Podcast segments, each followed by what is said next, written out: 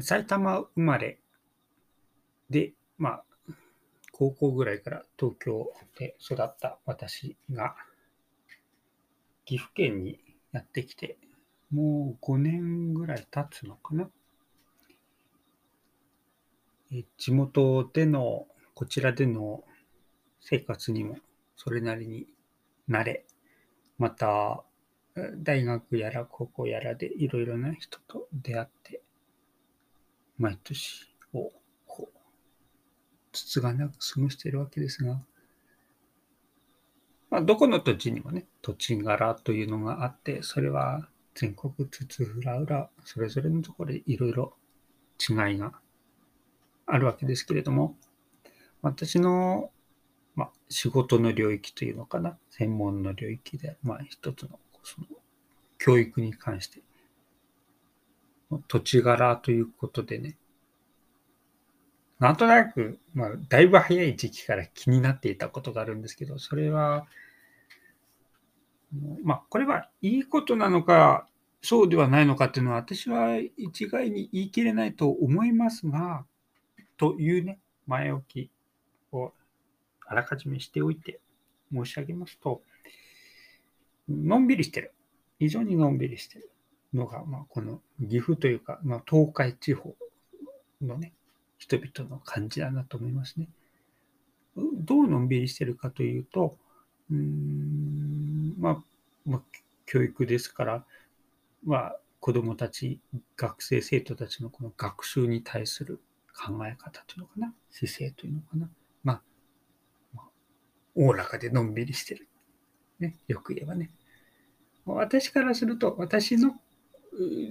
中学生、高校生、大学生ぐらいの時の感覚と比べると、うーん、のんきだなというね、感じを受けることが多々あるというですね。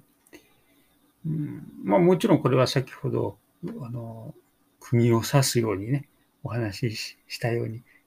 とか悪いとかっていう話では必ずしもない。私の、ま、感覚と、あるいは過去の自分の物差しと、あ、違うんだなということなんですね。ま、ただ、ただですね、うーんそういう、こう、上を目指したいという人がいたとき、トップになりたいという人がいたときに、やっぱり、やっぱりこれは地方の弱さだなと思う。まあ、それはその競争があまりないっていうところですね。うん、今のまんまでも、この中で、例えばその人がいる学校の中で、あるいは地域の中でトップだ。で、それ以上努力する必要はないって思う。で、これはもちろん東京にいる人たちだって、ね、日本という小さな国の、なんかこうね、ユーラシア大陸の端っこの中のたまたま東京でっていうだけであって、まあ東京はね、大きな街ですけれども、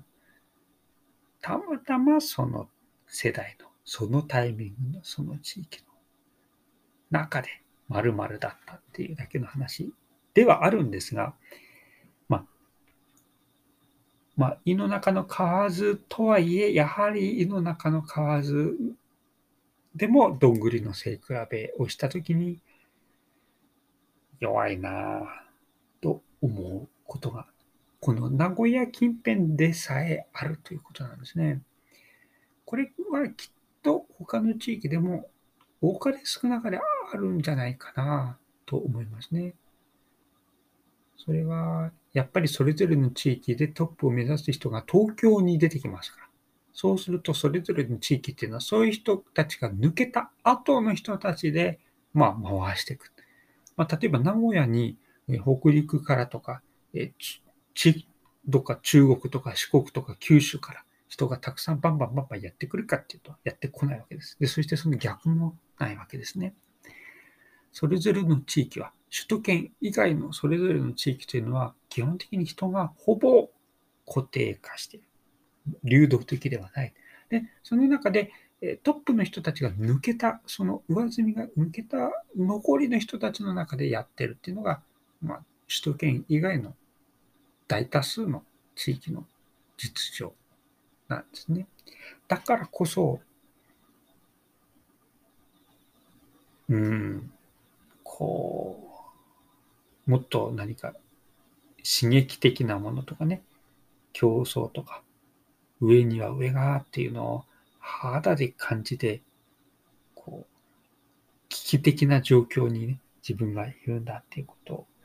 認識できるような機会っていうのは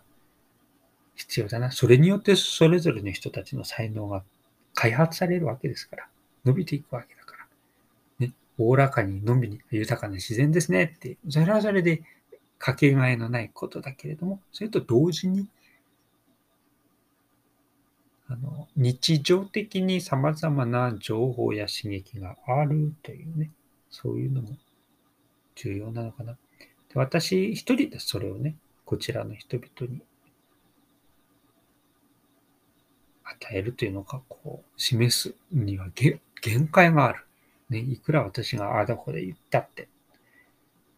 それぞれの人々が自分の問題として、全毛穴をおっぴろげて、ひしひしと感じるのはそれぞれの人がそう思った時ですから、そ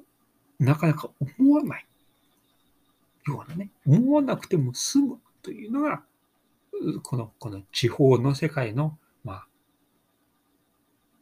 良いところでもあるし、残念だなって思うところでもある。そういう意味で、あの、若いうちにね、一回こう、強烈な刺激を受ける場に身をぶっ込ん。でおくっていうのはやっぱり重要なのかなっていう気もします。